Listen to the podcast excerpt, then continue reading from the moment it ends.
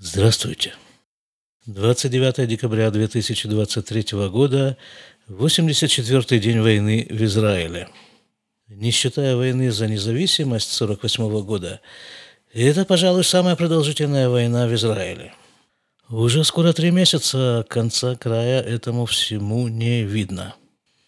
Даже не то, что конца края, а Какое будет продолжение, не говоря уже о завершении войны, тоже, тоже пока совершенно непонятно.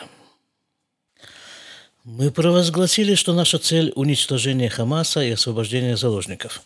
Уничтожение Хамаса. Так там в Газе 2 миллиона примерно хамасников. Ну и вот э, что ты с ними будешь делать?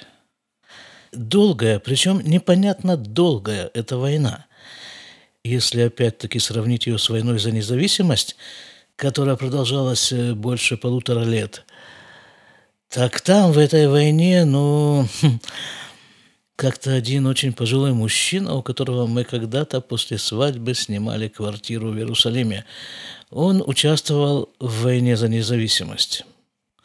Так вот он говорит, что, я не помню точно, на 30, на 40 человек, у них там была пара винтовок – немножко пистолетов и все. Основное наше оружие это было, говорит, металлическая кружка и ложка.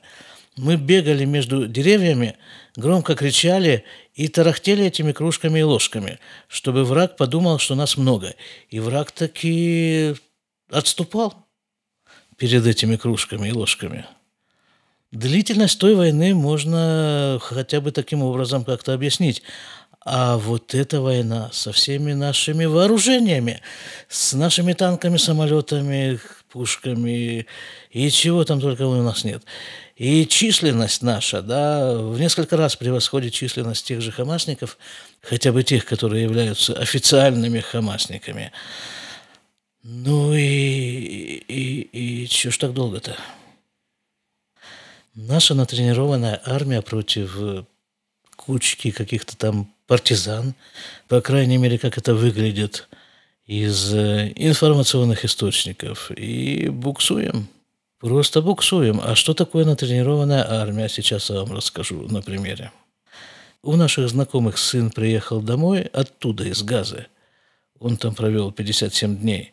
Но их время от времени вывозили на литронен, как здесь говорят, освежиться – ну, домой им уехать не давали, а там где-то возле сектора газа им ну, делали условия, иногда где-то в каких-то жилых местах, делали такие условия, чтобы они могли там помыться горячей водой, чтобы они там могли там поспать на кровати и покушать нормальную горячую еду, и как бы пару дней так вот немножко отдохнуть, освежиться. Ну, а потом обратно в газу, в бой – и вот на этот раз ему дали возможность приехать домой, и его мама прислала нам фотографию его ноги, ступни. Ну вот, вот говорит, может быть, вы подскажете, как медики, что с этим делать. Я за всю мою дерматологическую практику и последующие медицинские занятия я такой, я такой ноги не видел – вот подошва, да, представляете себе, подошва. Я не могу сказать, что вся подошва одна сплошная мозоль. Она не может быть сплошной мозолью, потому что, ну, так она анатомически устроена. Но все-таки большая часть подошвы – это мозоль. Он вообще такой крутой парень такой. Это называется Саирет Цанханим. Цанханим – это десантники, а Саерет – это как бы отборные такие, элитные какие-то десантники. Он и до армии был спортсменом, ну и вот пошел в эти самые Саерет Цанханим. Если я не ошибаюсь, только не ловите меня на слове, у них и тиранут этот самый вот курс молодого бойца, когда их вводят в профессию, так сказать, он у них продолжается полтора года – в других видах войсках это 8 месяцев. У них полтора года. Ну, их там тренируют, этих парней, серьезно. Этим летом в другом таком же крутом подразделении Саир Тиалом один парень погиб от обезвоживания. Было жарко, но их командир посчитал, что жара как бы уже спадает, и можно приступить к интенсивным тренировкам, и они приступили. Восемь человек в ходе этих тренировок потеряли сознание, но выжили под капельницами, а один умер. Ну, вот так вот их там тренируют. Так вот такая армия, да? И вот э, буксуем. Но вот из фронтовых рассказов этого парня с мозолью во всю подошву, так э, мама его нам рассказывает. Говорит, сидим мы, то есть они, вот эти солдаты, сидим в одной комнате 22 человека, и вдруг в эту комнату вылетает э, ракета. Падает посредине, но не взрывается. Мама спрашивает, а что она не взрывается? Он говорит, да что-то там у нее было неисправно. Мама говорит, так а почему ты по телефону, когда ты звонил нам там? Иногда им удается позвонить, а вот когда их выводят из сектора газа. Так почему ты мне раньше не рассказал, почему я об этом ничего не знаю? Он отвечает, ну если бы она взорвалась, ты бы раньше узнала. А так зачем тебе лишняя информация? Фронтовой юмор. Еще из фронтовых рассказов, со слов его мамы – Говорит, у нас тут один парень с третьего этажа выпал и только перелом плеча и все. Мама спрашивает, а зачем он с третьего этажа прыгал? Тот говорит, так он бы и не прыгал, но его взрывной волной выбросило. Воюют ребята, серьезно воюют. А у него, у этого парня, вот этого десантника, у него, у него вот он отслужил уже свое. Вот наступила дата – когда он должен был демобилизоваться из армии. Это все было там месяца полтора назад. Есть такой внеуставной ритуал. В тот день, когда солдат демобилизуется, он разрезает свой, свое солдатское удостоверение. Ну и все, свободен, едет домой или куда там ему надо. А тут война. Значит, он все как положено, разрезал свое солдатское удостоверение и остался ровно на том же месте, на котором он был до этого. Ну, война. Воюем.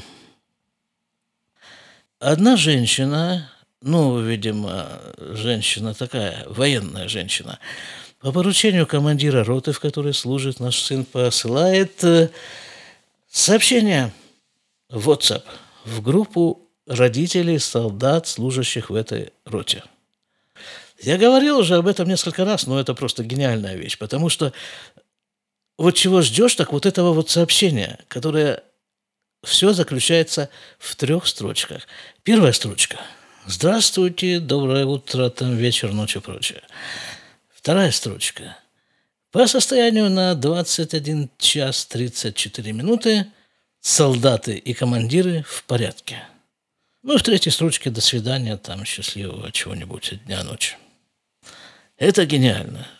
Потому что чего на самом-то деле ждешь, это вот этих сообщений. И главное, вот этого вот часа, этих цифр 21, 34, 8, 05 и прочее. Вот. Потому что все остальное, ну, это уже как бы второстепенно, как бы это уже остальное такие навороты вокруг этого. А вот когда по состоянию на 13.05 солдаты и командиры в порядке, вот это радость. Радость военного времени. Дней пять, наверное, назад было сообщение другого рода. Сейчас мы находимся после Ируа, происшествия с Невгаим, э, пораженными, видимо, так.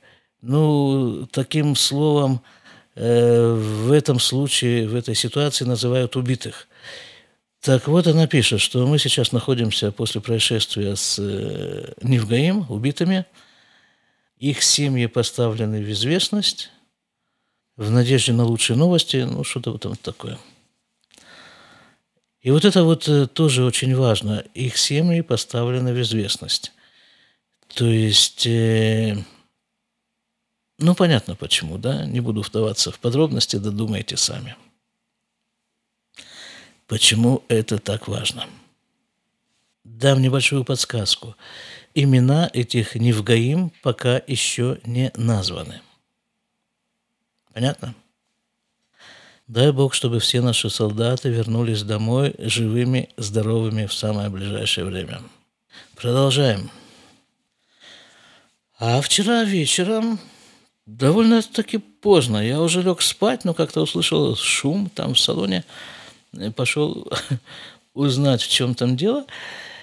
Оказывается, командир роты лично прислал сообщение в WhatsApp-группе, что рота совершенно неожиданно выходит из газа на вот это самое, освежиться. Только домой их не отпустят, а будут они освежаться там вот на военной базе за пределами сектора газа. А главное, что сегодня пятница, а вот с воскресенья можно будет туда приехать, с ними повидаться. Причем там в этой роте есть э, такие, которые два месяца в газе, есть такие, которые четыре дня в газе. Всех, всю роту выводят на освежение. Ну и мы, понятное дело, настроились туда ехать э, вот через два дня. Ну, это армия, а в армии все совершенно непредсказуемое. Могут их сегодня-завтра внезапно отправить обратно в Газу, а могут их также внезапно отправить домой на пару дней, чтобы лучше освежиться. В армии все может быть. Ну, а мы пока в предвкушении встречи. А наши самые главные, главные, главнокомандующие тем временем сообщили, что война переходит в третью фазу. Что это значит, э, непонятно. А о подробностях этой войны, сколько там чего сбито и сколько там снарядов куда выпущено, об этом, обо всем вы узнаете без труда в других каналах, которые рассказывают о войне. А я все-таки, все-таки упрямо продолжаю вот эту вот линию «Израильская армия глазами родителей», которую я начал в день призыва моего сына в израильскую армию всего-то 9 месяцев назад. Кто бы мог тогда подумать, что это вот так вот все будет э, развиваться? Ну хорошо, будем здоровы. Шаббат шалом для того, кому это актуально. До свидания. И тут же небольшой подскриптум. Я продолжаю эту запись э, на следующий день, на исходе субботы. Пару часов назад позвонил сын из автобуса. Их возвращают в сектор газа. Так что наша завтрашняя встреча отменяется. Будем ждать. Постараюсь держать вас в курсе событий. Вот теперь. До свидания.